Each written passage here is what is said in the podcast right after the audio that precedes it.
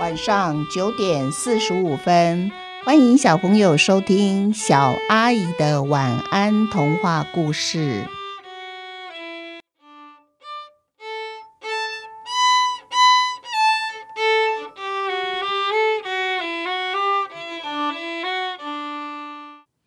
傻蛋孵蛋。每天早上公鸡窝窝体的时候啊，傻蛋就起床。他会先喂鸡，然后再带着公鸡和母鸡出门散步。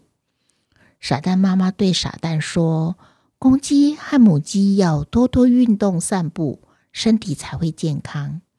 身体健康的母鸡呢，剩下的鸡蛋有营养，可以煮来吃。而且啊，鸡蛋还可以孵出小鸡哦。小鸡卖了，我们有了钱。”这样子，傻蛋就可以上学喽。傻蛋，你懂了吗？傻蛋对妈妈点点头，说：“我懂了。”这些日子，傻蛋的妈妈交代傻蛋，不要把母鸡生下来的鸡蛋捡起来，因为母鸡准备要孵鸡蛋喽。傻蛋非常的期待鸡蛋孵出小鸡来。母鸡孵鸡蛋。整天都坐在蛋上面耶，于是早上啊，母鸡都不再跟着傻蛋出门散步了。以前公鸡和母鸡出门散步，公鸡呢会找小虫子分给母鸡吃，母鸡也会找掉落地上的谷粒分给公鸡吃。每次傻蛋看到公鸡和母鸡相亲相爱的模样，就会笑得很开心。现在却只能带着公鸡出门散步，真是一点也不好玩。每一只母鸡除了吃饭的时候啊，它们都蹲在自己的窝里面孵蛋，一动也不动。傻蛋觉得母鸡好可怜哦，不能出去玩，也不能起来动一动。于是啊，傻蛋叫公鸡领头。就跟鸡一起带着母鸡出去走一走。可是啊，公鸡把母鸡带出去的时候啊，傻蛋没有跟着他们出去哦。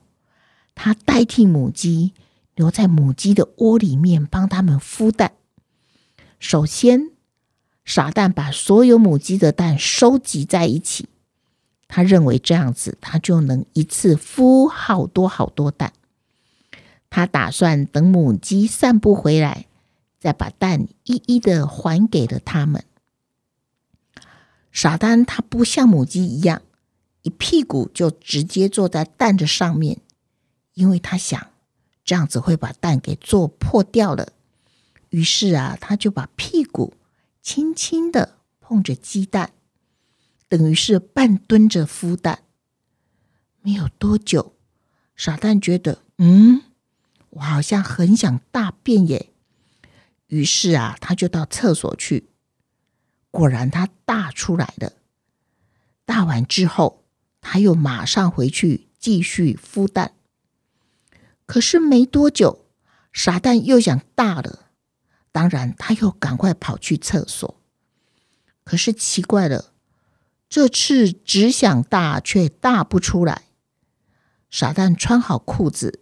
再回去孵蛋，于是这个早上啊，傻蛋就在鸡蛋、厕所之间跑来跑去，一直到所有的母鸡全部回来了。母鸡们一回来，发现哇，自己窝里面的蛋居然都不见了！诶，每一只母鸡急得咕噜咕噜咕噜的一直叫起来了。傻蛋的妈妈听见母鸡们叫得那么急。他赶紧到院子里一看，他想知道到底发生什么事了。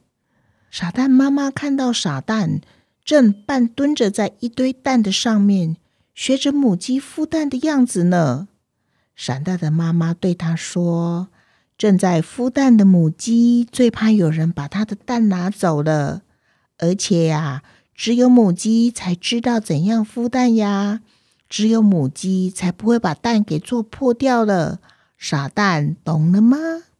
傻蛋点点头说：“我懂了。”然后傻蛋就把鸡蛋一颗一颗还给了母鸡。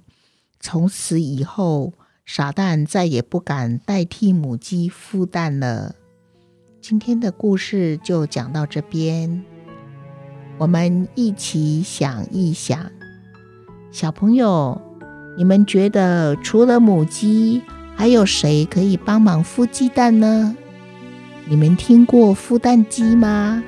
其实啊，孵蛋鸡也可以代替母鸡把小鸡孵出来哟。但是还有一种很简单的方法，可是要非常非常的费神哦。小朋友，你可以问问你的爸爸妈妈们，他们一定会告诉你们，他以前读书的时候啊，也曾经用过很简单的办法，试着孵鸡蛋呢。不要忘记，下次记得收听小阿姨的晚安童话故事。祝你们有一个甜蜜的梦，晚安。